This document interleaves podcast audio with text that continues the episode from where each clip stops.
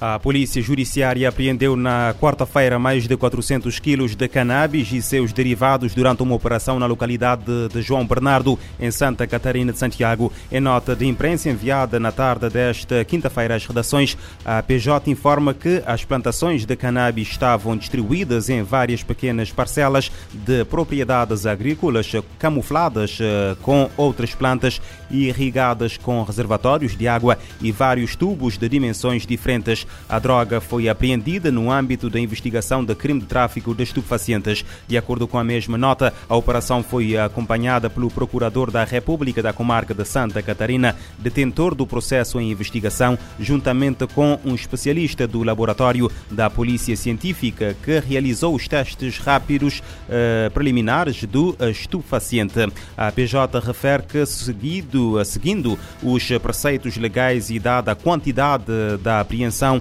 bem como o local de difícil acesso, o Procurador da República ordenou a incineração da droga ainda no local. A operação contou com o apoio de efetivos da Direção Central de Investigação Criminal da Polícia Judiciária, bem como efetivos da Polícia Nacional de Santa Catarina de Santiago. A nota da PJ não faz referência a qualquer detenção na sequência da apreensão e destruição dos 400 quilos de cannabis.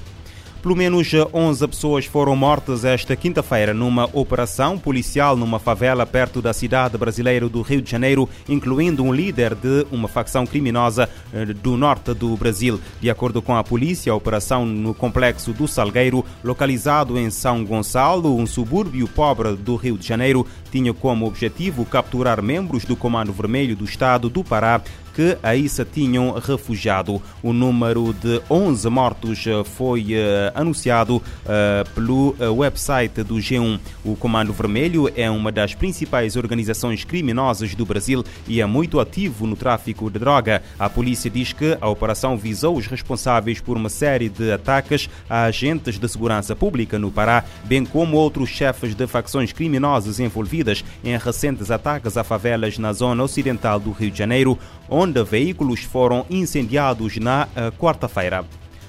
Pelo menos 29 pessoas morreram no naufrágio de um pequeno ferry ao largo da costa do Gabão, a 9 de março, enquanto oito uh, continuam desaparecidas. O novo balanço foi divulgado hoje pelas autoridades. A anterior contagem apontava, apontava para 29 mortos. Duas semanas após a tragédia, as operações de busca dos, pelos corpos prosseguem. Uh, das 161 pessoas a bordo, 124 foram resgatadas com vida quando a embarcação deixou a capital capital Libreville para o porto petrolífero de uh, Porto Gentil. O navio, que pertence à empresa privada Royal Coast Marine e cuja data de construção é desconhecida, foi adquirido e inaugurado em novembro. Operava entre a capital gabanesa Libreville e o porto petrolífero de Porto Gentil. O naufrágio ocorreu a 10 km da costa e não muito longe da entrada para o Golfo de Libreville.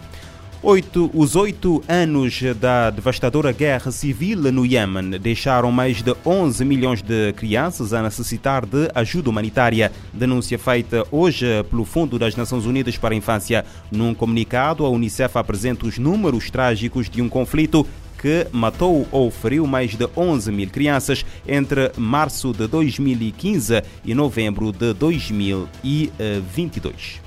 Em comunicado, a agência da ONU informou que milhões de crianças iemenitas estão sob risco de malnutrição e mais de 540 mil sofrem de forma aguda, correndo risco de morte caso não receba tratamento urgente.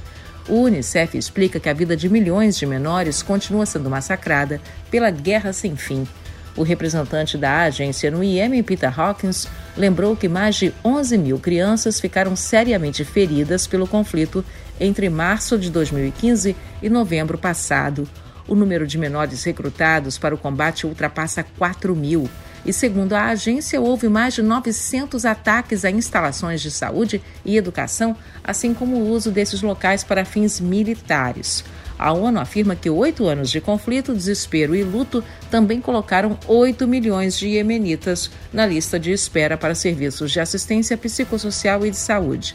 Muitas famílias estão perdendo as crianças para o combate e o casamento infantil.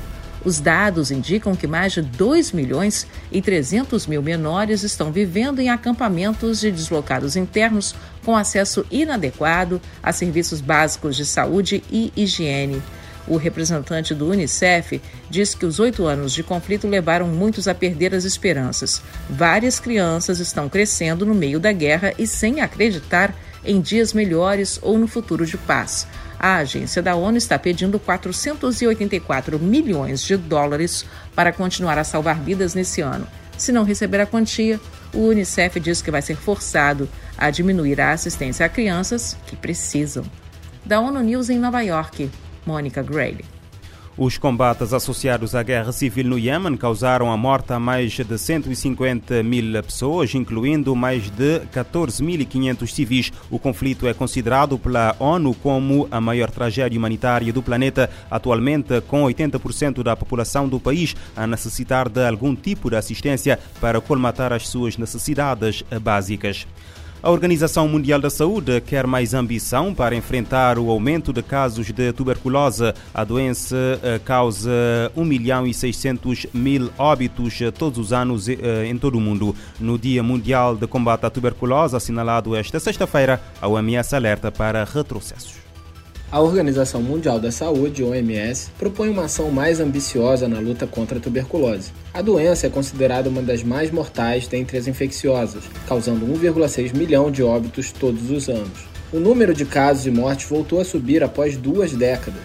Três países de língua portuguesa integram a lista de alta carga da doença: Angola, Brasil e Moçambique. Além disso, as duas nações africanas também registram altas taxas de tuberculose resistente a medicamentos, considerada a forma mais grave da infecção. Neste Dia Mundial de Combate à Tuberculose, o diretor da OMS, Tedros Ghebreyesus, lembrou que a doença pode ser prevenida e curada, mas continua causando sofrimento e morte para milhões de pessoas.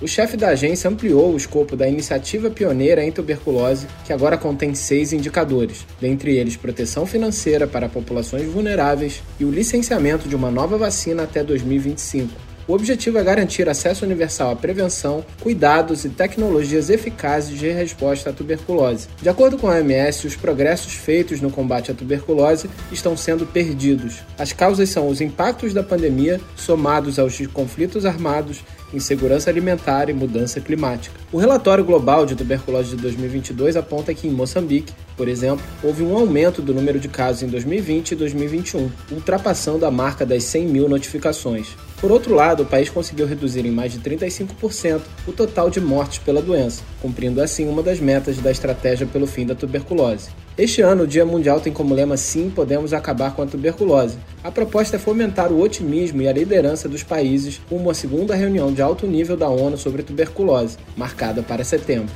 Da ONU News em Nova York, Felipe de Carvalho. O diretor da OMS ressalta que os Estados-membros precisam acelerar a adoção de recomendações da agência, em especial o, que, uh, o uso de regimes mais curtos e exclusivamente orais para tratar a tuberculose resistente.